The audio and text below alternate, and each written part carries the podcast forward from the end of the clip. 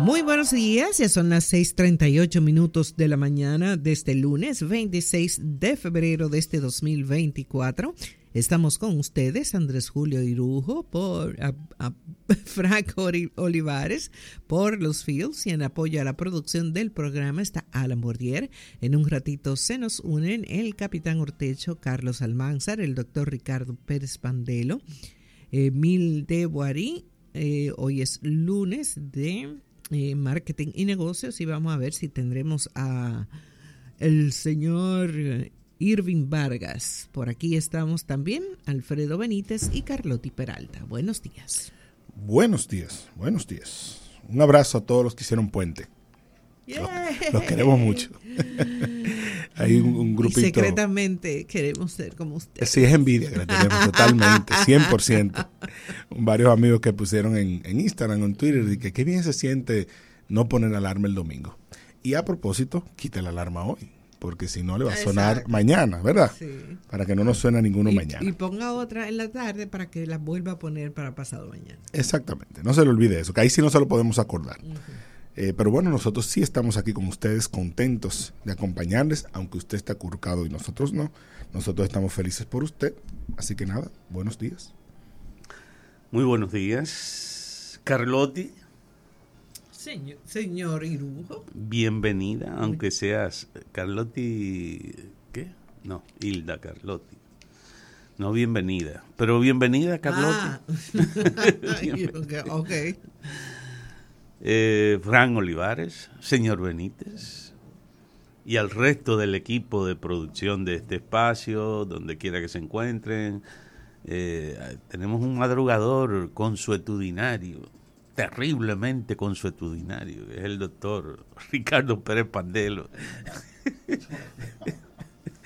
Ah, él, tocó base aquí también. ¿Eh? Tocó base. por aquí oye, para eso.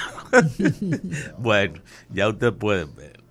Eh, bueno, y, a Emilia, a Carlos Almanzar y a, y a Irving, que hoy debe estar también con nosotros, y al capitán Urtecho, bueno, a todos. Eh, pero sobre todo a nuestros oyentes. Buenos días. Tengan todos ustedes un, ¿cómo sería? Un luernes. Luernes, exacto. Un luernes sería más o menos, una combinación. de... Debería decir un luernes. sí, sí, sí, sí, sí. Y no diga que secretamente, no, no, no. Uno está abiertamente envidioso de que lo que hicieron Puente. No, lo estamos ocultando. No, en lo absoluto. Sobre todo yo, yo lo envidio al doble. Sí. Mi día duró 36 horas. Ay, mi, claro. bueno. Imagínate tú, salir a la una de la mañana de aquí de Barcelona a Madrid en tren, después hay que esperar todo el tiempo para abordar el avión que no se retrasó, pero cuando yo llegué a mi casa eran las 11 de la noche. Porque imagínate, por una correa en el aeropuerto salen, salen maletas de, de eh, cuatro, ¿cómo eran? Seis, 469 pasajeros. Wow. no, y entonces venir volando en la misma dirección de la Tierra, ¿verdad? O sea, que ese es un tiempo ahí que como que se detiene. Sí, te devuelven las cuatro horas que te cogieron cuando tú ibas. Cuando iba. Ajá, las cinco. Bueno, ya ustedes saben. Eh, bueno, días largos, días cortos, eh, todo diferente, todo mezclado, como decían los cubanos. Y además de eso, pues nada, seguir expectativas en relación al discurso o a la presentación de, a ver, ¿cómo se llama? Rendición de cuentas del presidente de la República para el día de mañana, que además es el día en que se celebra el 180 aniversario de la independencia o de la separación, como usted quiera, según su escuela histórica, eh, independencia nacional, pues bueno, es dentro del protocolo, eh, además del feriado patriótico, ¿verdad?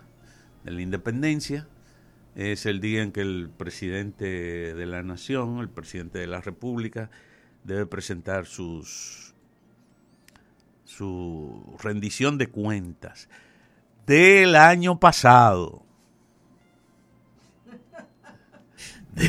Amable recordatorio, no empiece desde el 2020. No, y lo digo porque sé muy bien, este es un año electoral, el presidente va por la reelección y lógicamente que eh, va a presentar el paquete. Eso es una tendencia natural que además la han ejercido casi todos los presidentes anteriores, eh, porque, claro, hace más bulto la ejecución de cuatro años que la del año pasado. Pero formalmente la rendición de cuentas es sobre la ejecución del gobierno en el año anterior. El año, en este caso sería del año 2023. Cómo se ejecutó el presupuesto, cuáles fueron los elementos que intervinieron a favor y en contra de la ejecución de ese presupuesto, de la economía del país, etcétera. Bueno, y además de la rendición de cuentas del año pasado en la ejecución presupuestaria, también se estila que lógicamente el presidente haga una proyección de hacia dónde va o debe ir la economía, de acuerdo a lo que tenemos, de acuerdo a ese balance, a lo que se perfila para este año y las cosas que son, digamos, de interés no solamente ejecutivo, no es solamente lo que deberá ejecutarse según el presupuesto de este año, sino las perspectivas que hay. En ocasiones eh, están pendientes algunas negociaciones, algunos ingresos extraordinarios, eh, hay obras en proceso que son multianuales, es decir, que si bien estén contempladas la parte que corresponde a este año, digamos, pero muchas veces son obras que sobrepasan el tiempo. Y sobre todo cuando un presidente está en la perspectiva de un año electoral que puede ser elegido, pero puede que no lo sea, diría alguien, ¿verdad? Entonces, ante esa eventualidad, que no parece tan posible, luce muy remota, eh, ciertamente que es deber del presidente de la República, llámese como se llame, entonces plantear la perspectiva de cómo deberá continuar la economía independientemente de que sea él reelecto o venga otro presidente.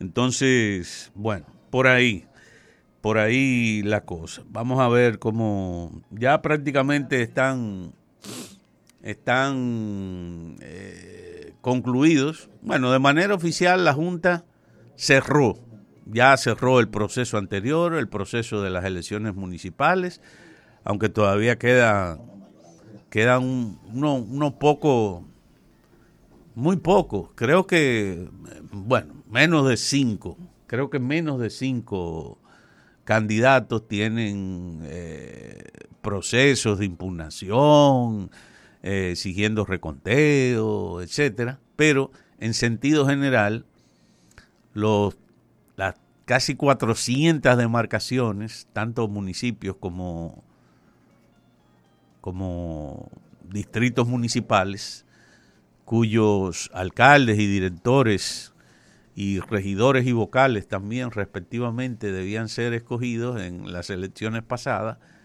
pues en las municipales, quiero decir, eh, ya todo ese proceso está oficialmente concluido. Eh, destacan algunas pocas cosas ligadas a todo el elemento electoral. Por ejemplo, estaba pendiente de realizarse y se realizó una audiencia en el Tribunal Superior Electoral, nada más y nada menos que de parte de nunca me acuerdo bien los dos nombres propios primero, pero Ramfis Domínguez Trujillo, quien estaba, había presentado nada más y nada menos que teniendo como abogado al, entre comillas, vamos a decir, porque todavía hay un proceso ahí también abierto, eh, presidente del Colegio Dominicano de Abogados o el Colegio de Abogados de la República Dominicana, Trajano Vidal Potentini, quien es el, el abogado de, de Ramfis Domínguez Trujillo, en su reclamo presentado a través de una una a ver una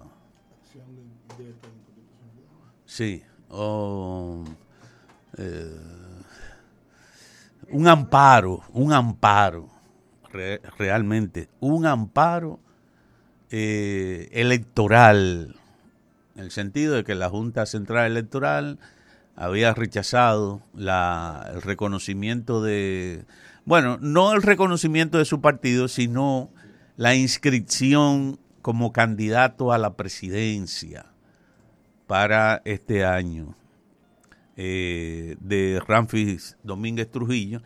Ese proceso se realizó, el Tribunal Superior Electoral se declaró incompetente para conocer, es decir, no es la jurisdicción ante la cual eh, ese amparo debe ser presentado. Eh, son asuntos estrictamente electorales y lo que Ramfi Domínguez Trujillo está reclamando esencialmente es un amparo eh, de inconstitucionalidad porque él entiende que él tiene derecho a, ser, porque es descendiente de dominicanos, le toca la nacionalidad por ese lado, eh, pero él entiende que él tiene y reúne los requisitos para ser eh, candidato a la presidencia y por lo tanto potencial presidente de la República. Bueno, ahí está ese rechazo del Tribunal Superior Electoral al amparo sometido, incoado por Ramfis Domínguez Trujillo.